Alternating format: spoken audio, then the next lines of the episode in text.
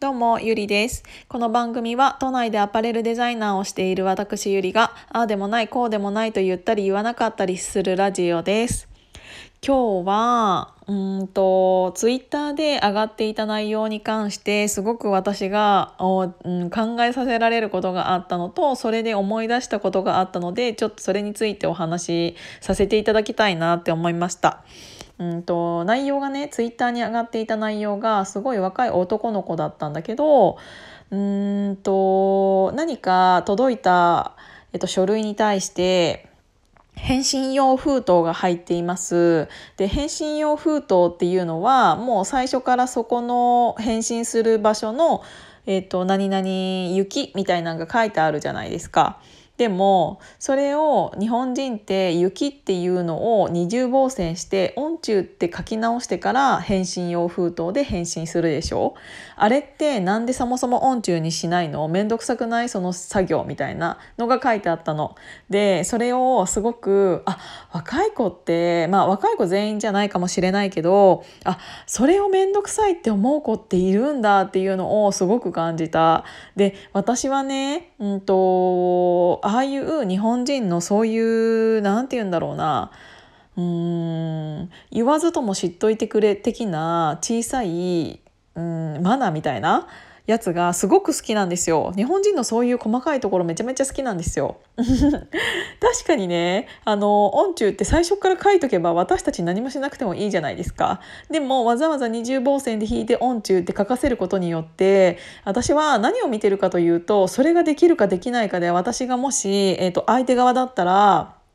あうん例えば何かの面接とかねわからないけど、えーと、自分がそういうのを、うんと、何か審査する立場だったとしたらそういうちっちゃいことができているかできてないかっていうのを結構見るかもしれない。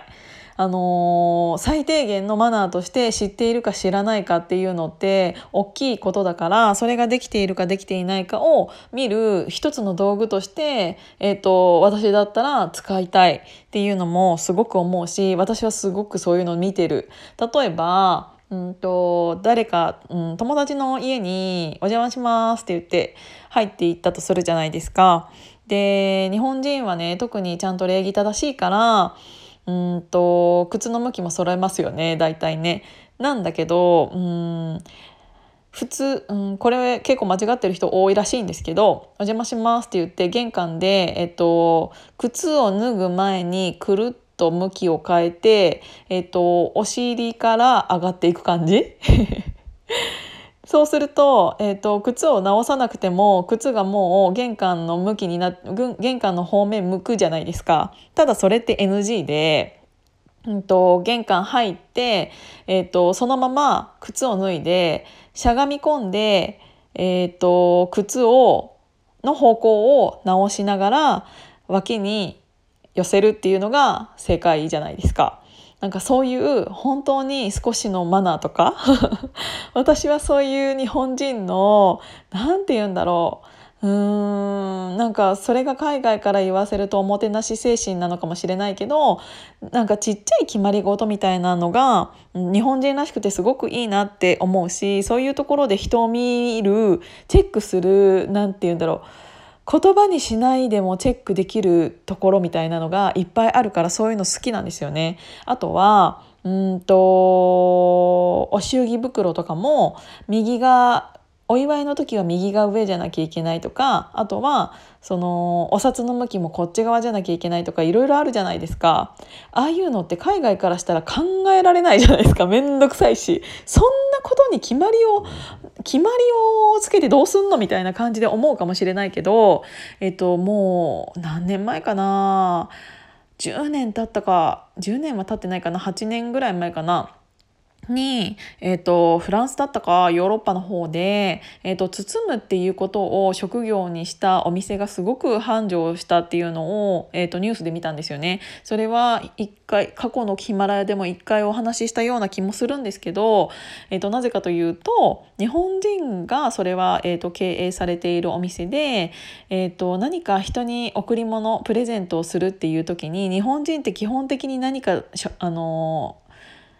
包むでしょ？えーと、ラッピング包装だったりそういうのって海外からしたらびっくりするような、えーと、エコじゃないしっていうのが、えーと、なんかさお土産袋とかもくれないじゃん海外行ったら。キーホルダーとか10個10個買ってもさ10個のあのショッピングバッグなんてくれないでしょ？だからそれって本当に日本人独特の包むとか何かプレゼントするっていう時の心みたいなのがそこに入っていてでなんかあの